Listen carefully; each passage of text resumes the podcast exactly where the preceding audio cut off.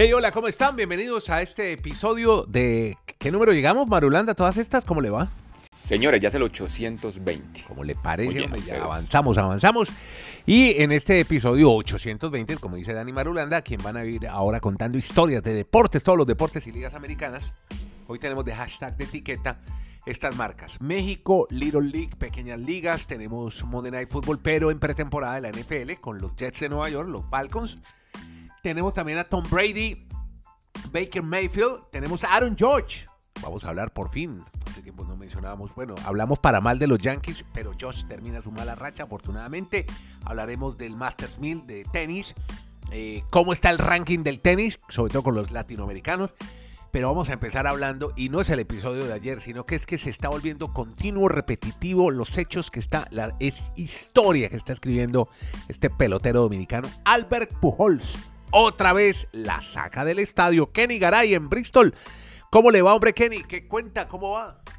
Un abrazo, don Andrés. Feliz de encontrármelo como todos los días. Eso. Es una bendición a usted, al señor Marulanda y a todos, desde Alaska hasta la Patagonia, desde Arica hasta Punta Arenas. Magallanes será de primera. Va bien, va bien el equipo. Magallanes. está en Copa Chile también en semifinales, ¿no? Es que qué campañón.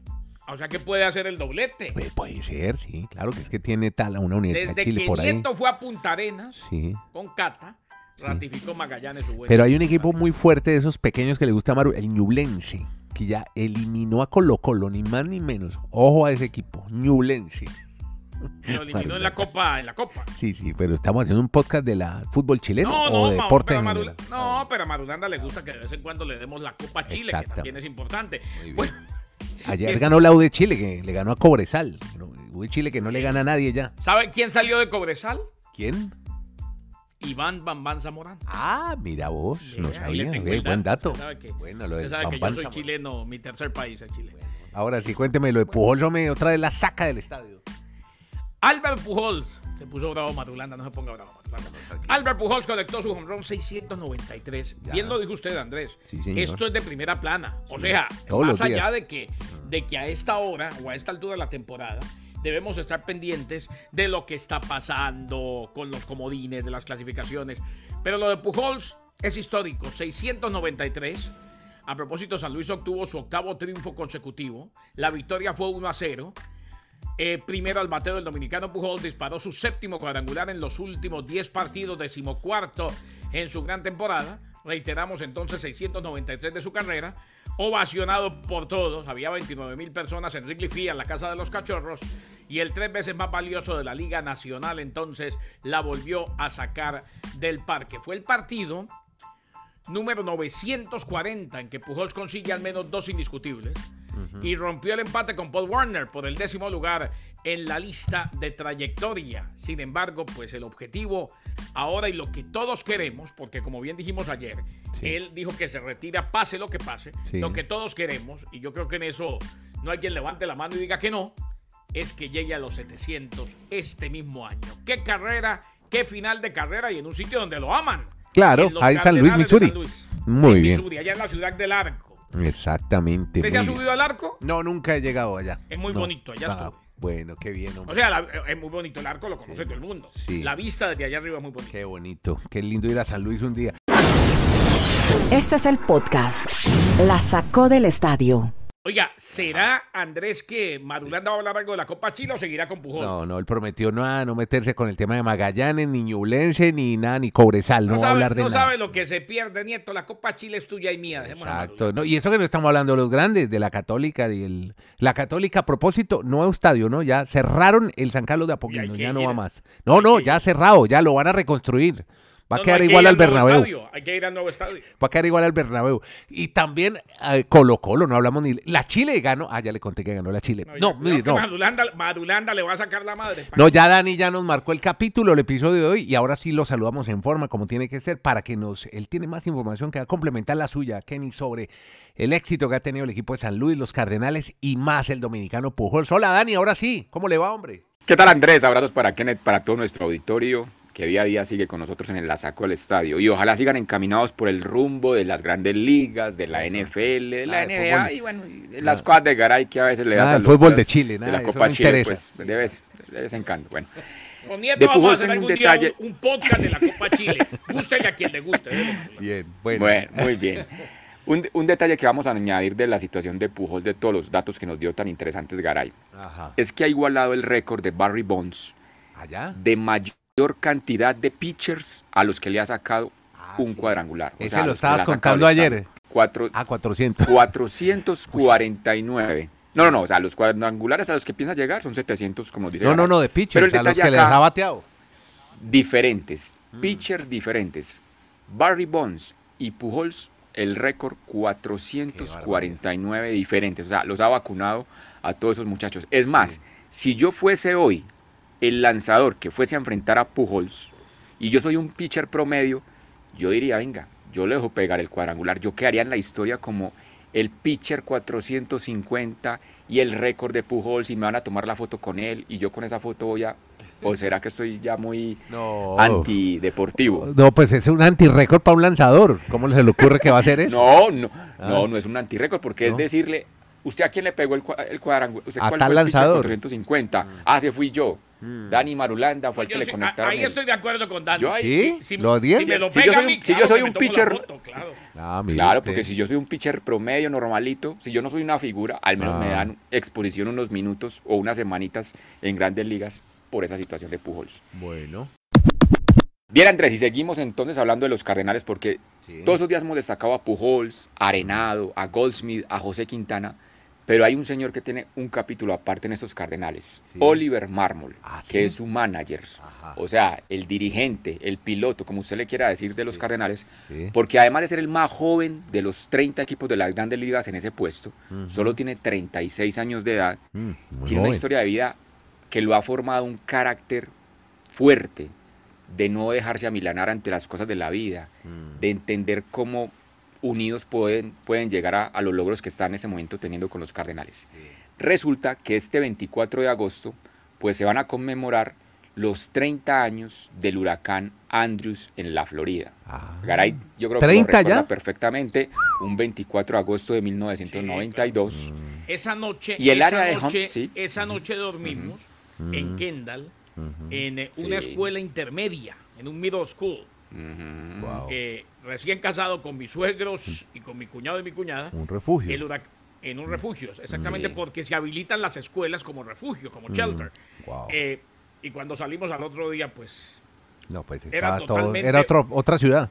era otra ciudad, así debe ser el día después de la guerra. Huracán Andrew, fue terrible. Sí. Es que contextualizamos a la gente que de pronto no le tocó, obviamente, los más jóvenes, es un huracán que fue categoría 5, o sea, de los más terroríficos, con los Arrasó vientos más fuertes. Mm. Y resulta que la familia de Oliver Marmol vivía en Homestead, que fue una de las zonas más afectadas. Entonces, él tenía solo seis añitos de edad. Ojo al dato, tenía seis años con sus tres hermanos mayores que Sí. él, el papá, la mamá y los abuelos maternos. Ocho personas están en la misma casa en el huracán, mientras el vecindario era arrasado por esas ráfagas de viento y su Sí. propia casa, se metieron en un closet, que era lo más seguro mientras pasaba el huracán. Y él cuenta que el papá aferrado a la puerta del closet de la chapa para que ellos estuvieran allí en imagínense uno metido con otras siete personas en un closet. Me imagino que sería un closet muy grande mientras pasaba la tormenta. Entonces él dice que siendo tan niño, él vio la manera en la que manejaron sus padres esa situación tan dramática. O sea, con el aplomo, con entender que en la vida hay que luchar muchas cosas, que si se mantenían unidos podían salir de esa situación. Y a lo largo de la vida ellos se fueron, el, papá, el sueño del papá de él era que sus hijos pudieran desarrollar una carrera universitaria a través del béisbol en Estados Unidos. Ya. Lamentablemente con ese huracán, ellos son de familia de ascendencia dominicana, les tocó regresar por un año larguito a la República Dominicana, después se volvieron a instalar en la Florida, en Orlando, y aunque ninguno, digamos, digamos llegó al tema de ser un beisbolista, pues este chico que tenía algo especial, muy aplomado, un carácter muy fuerte, muy buen dirigente, pues hoy es el manager de los Cardenales con solo Bien. 36 años de edad. ¿Qué tal, Después ah? de haber sufrido esta Muy joven. situación, Gran historia. es jo- jovencísimo. Es más. Pujols, Pujols, Pujols tiene 42, ¿Cómo le Warren? Wright va a cumplir 41 y él solo Solamente me 36 recuerda, por edad. ejemplo, a tío Epstein, que tenía 27 cuando pasó a ser gerente de los Medias Rojas de Boston. Sí, muy joven. Sí, Oliver pero una cosa es un pero bueno, pero pero ahí es diferente que un cargo más un cargo directivo ejecutivo. desde una oficina.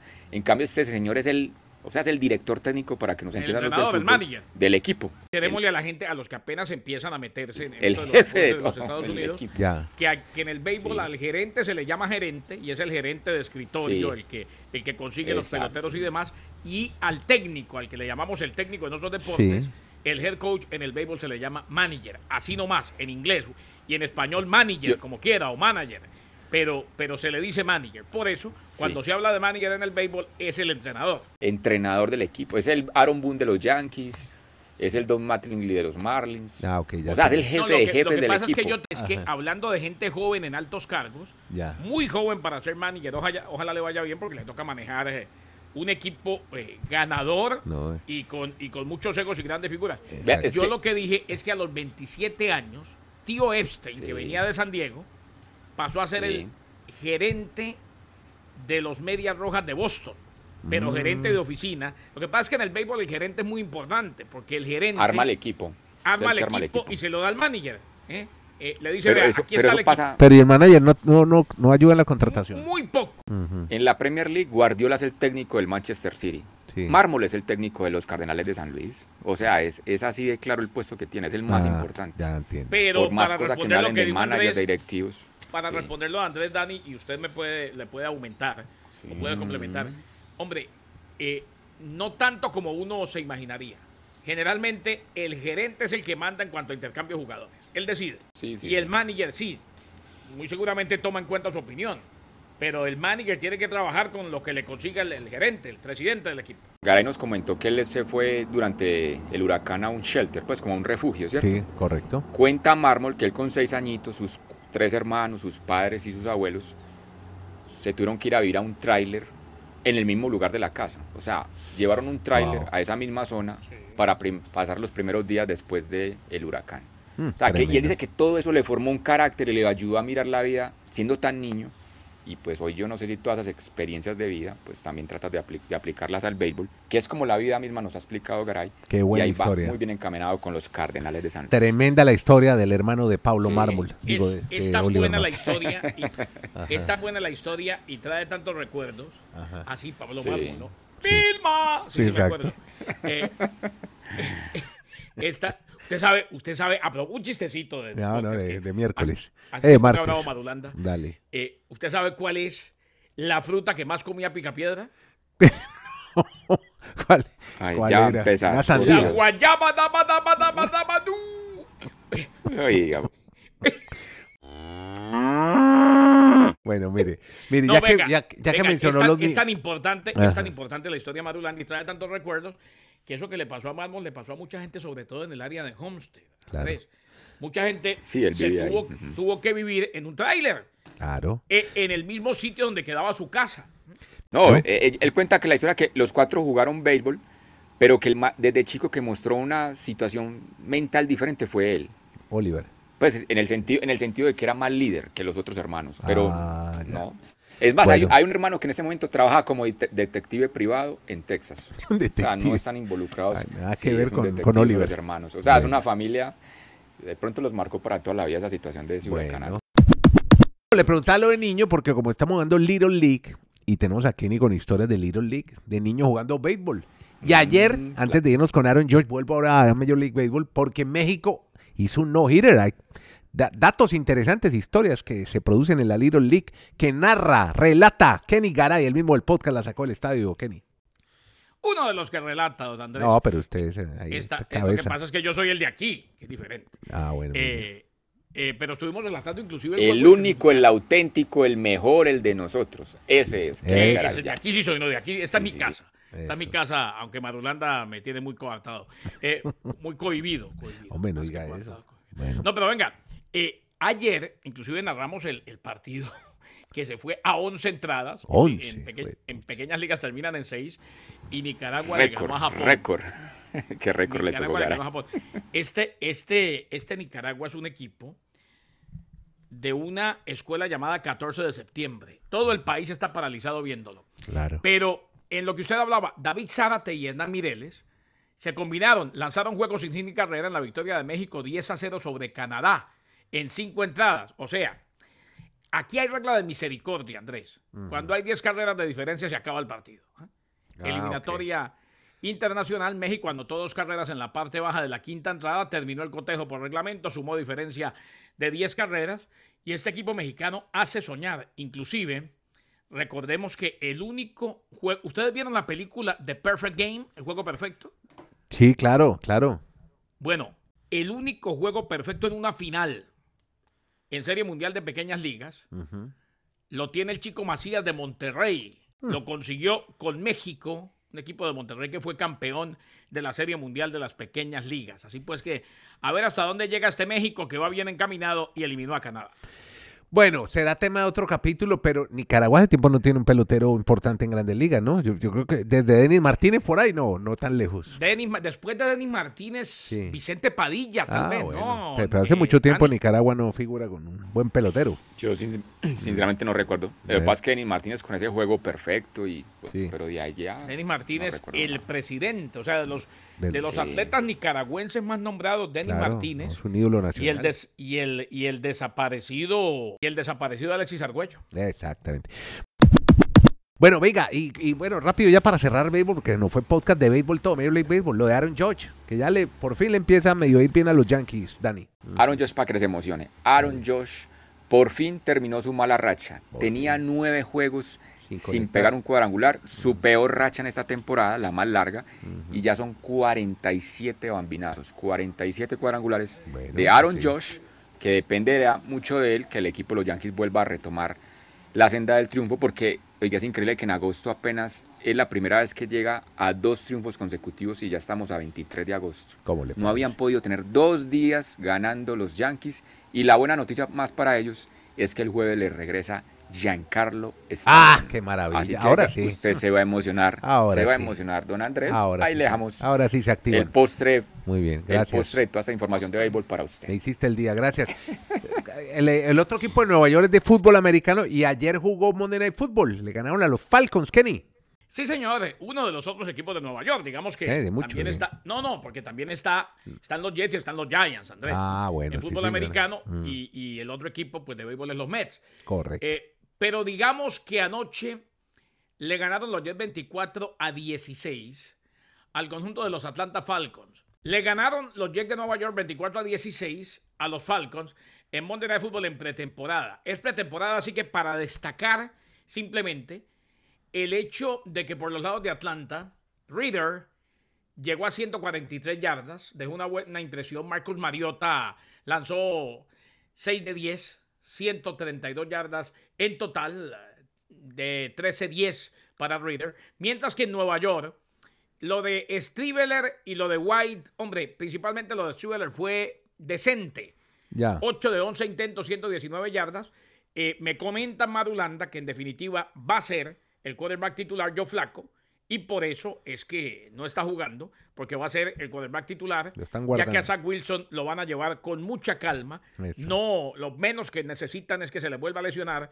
Así pues que esas son las noticias de los dos equipos después de lo que pasó ayer en Monday Night Football. Y de fútbol americano, ahora sí volvió Tom Brady, no sé si dio alguna señal, dónde andaba, y Baker Mayfield también, que va a titular, ayer lo decíamos, y va a jugar contra su antiguo equipo, generando esa expectativa que como Dani nos ha contado, siempre así lo hace, a manera de show, de, de espectáculo la NFL. Pues arrancamos con lo de Brady Andrés y el misterio seguirá porque es la misma razón. Por razones personales se ausentó 11 días de las prácticas. Eso era un acuerdo que tenían con Tampa, Ya. pero hay mucha gente que dice, sí sería conveniente tanto tiempo porque agosto es un mes muy importante porque se empiezan a conjuntar. Obviamente Brady pues tiene toda la experiencia del mundo, le van a permitir todas las concesiones, pero hay gente que dirá, eso no, no, no podrá afectar el futuro del equipo y no se sabe por qué se tomó 11 días de asueto No o por la tal razón personal que todavía no dicen. Pero eso sí, ya está entrenando otra vez desde el día anterior con los Bucaneros. Y lo de Baker Mayfield, usted nos lo contaba ayer eh, en el momento que salió en el Twitter Space, Sí. que ha sido nombrado el titular del equipo de los Carolina Panthers. Ahí nunca O sea, hubo le ha ganado. competencia, Marulo. Ahí nunca hubo competencia. Eso es pura Oiga, mentira. pero Garay, le, le ganó el- el- la posición a, a Sam Darnold. Y aquí vamos a recordar el draft del 2018. En el draft del 2018, Sam Darnold fue reclutado número 3 por los Jets de Nueva York. Se pensaba que iba a ser el, el jugador franquicia de esa organización, estaban felices en los Jets, hablaban maravillas del jugador y mire que ya ni siquiera le da en un segundo equipo para ser titular. Y en ese mismo draft, el número uno, usted lo recordará Garay, fue Baker Mayfield. O sea, hoy los Panthers tienen coreback titular y suplente a los dos primeros coreback reclutados en ese draft del 2018.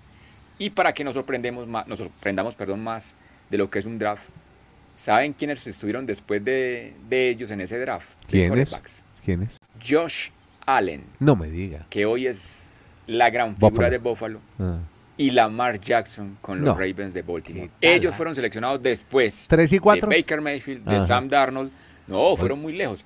No, Josh. Allen, Josh, Allen fue, Josh Allen fue el número 7 de ese Ah, draft ok. y Lamar el número 32, No me que fue el diga, ¿tan último en la atrás? primera ronda. ¿Qué tal? Sí, o sea que Bueno, el draft no dice nada tampoco. lotería. Mm, Acuérdese cuando seleccionaron a Tom Brady. De ¿Y acuerdo. de dónde llegó? Por eso. Exacto. Bueno, Ahí, mire. Garay, que- ahí le meto su pullita Ahorita, de tu mamá. meta Hoy su no me meta tiempo, ninguna pullita. mañana, A mí mañana. no me meta ninguna pullita que yo, yo ya. No, no, yo solo, yo solo le pregunto, ¿tú va- este año va a demostrar en el año 3 si es un Josh Allen o si es un Sam Darnold? Porque en el No, año 3 tú va- no, no, no, está equivocadísimo. Está equivocadísimo. Tú vas a vio, demostrar. ya, lo prendí, ya lo prendí. Tú, ya listo, Tua va a demostrar que es Tua La- y que va a llevar al equipo a los playoffs y Encendió que usted es la el quarterback titular de los Dolphins. Bueno, bueno. Bueno, perdón, encendió la perdón, chispa. no, disculpas, bueno, usted, usted- disculpas, usted la tiene propia. Sí. Bueno, no, mire, rápidamente lo del tenis, hermano, que me interesa. El ranking de los latinos y el sorprendente Borna Koric, que ganó en Cincinnati. Sí, en un torneo de un Master 1000 que lo gane un jugador que esté por fuera del 150 en el ranking del top, el- del top 150 mejor. O sea, Borna llegó en el puesto 152 a enfrentar a los mejores del tenis y le gana la final a Tsitsipas. Ayer lo comentamos rápidamente en el Twitter Space que estos muchachos sí son talentosos, pero como que un día sí, un día no. Y por eso sorprende mucho que Borna Koric, que sí ha sido un jugador interesante en el tenis, pues al menos siendo un top 20, que estaba muy lejos en el ranking, pues haya logrado ganar un torneo Master 1000 como lo logró este fin de semana en Cincinnati. Y de los rankings, Los pues, nuestros, lo de ¿cómo Colombia rápidamente. Pues Galán le ayudó a ese torneo que jugó en Santo Domingo. No era un categoría, no era categoría ATP, Un era un challenger. pero Un bueno, ATP, llegar hasta esa, llegar hasta esas instancias de semifinales, pues le permitió subir un puestico más en el ranking. Hoy es 94 del mundo, su mejor ranking histórico en la ATP. Y María Camila se nos está cayendo cada día ¿Qué más. pasó, hombre? Perdió, Camila? perdió hombre en Cleveland, perdió en Cleveland la primera ronda otra Nah. vez con la española Sara Martí, eh, Torribes, ¿cómo se llama? Torribes, Sí. Sara Torribes, sí Sara señor. Torribes. Y entonces ahí ya sal- sale del top vaina. 70 María Camila, Mm, que pues están entrando en una rachita compleja. Sí, interesante. si Sí, cambio de cambio entrenador, de y todo. todo eso Mm. se vuelve a acomodar María Camila. Vamos a ver, ojalá lo logre la colombiana que tiene mucho talento. Gracias a todos, llegamos al cierre de este podcast. Por hoy todas estas historias hoy estuvieron fantásticas, sobre todo en béisbol, en fútbol americano, con contadas por Kenny Garay, Dani Marulanda, yo soy Andrés Nieto. Gracias por oír este podcast, está en cualquier plataforma, por oírlo y compartirlo, que la pasen bien.